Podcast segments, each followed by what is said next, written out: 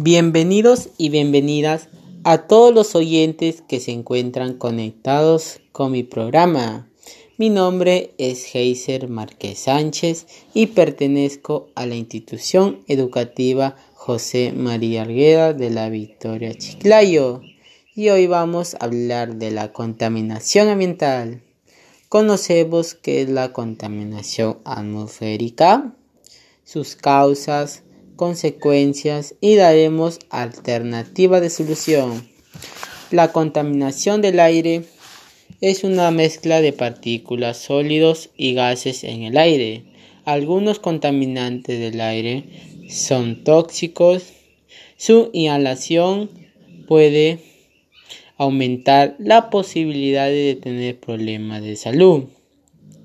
La contaminación del aire se da por muchos factores y fuentes, entre ellos el uso de aerosoles, la basura en las calles, la quema de árboles, etc. Pero, ¿cuáles son las fuentes de la contaminación?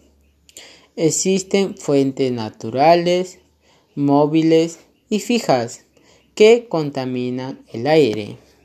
En las fuentes naturales tenemos a los gases que emiten los volcanes y los manantiales de aguas sufragosas, mientras que la de origen humano son las fuentes fijas que provienen de la industria y fogatas y las fuentes móviles que tienen su origen en los gases que emiten los camiones, aviones, autos o otros tipos de transporte no alternativo.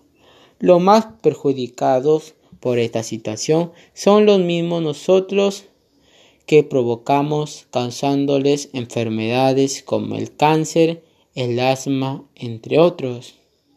Tengamos en cuenta los rayos ultravioletas, son parte del medio ambiente y la vida en la Tierra.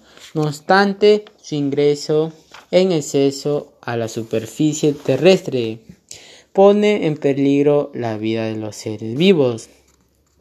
Ante esta situación y la vulnerabilidad que las personas se encuentran debido a la contaminación del ambiente, se debe tomar medidas para disminuir estos actos de contaminación trabajando por el desarrollo sostenible. ¿Cómo podemos hacer para no contaminar el aire? De usar los vehículos es preferible ir caminando o andar en bicicleta y también hacer mantenimiento a los vehículos, usar transporte eléctrico y realizar actividades físicas. Se colabora con el cuidado del medio ambiente.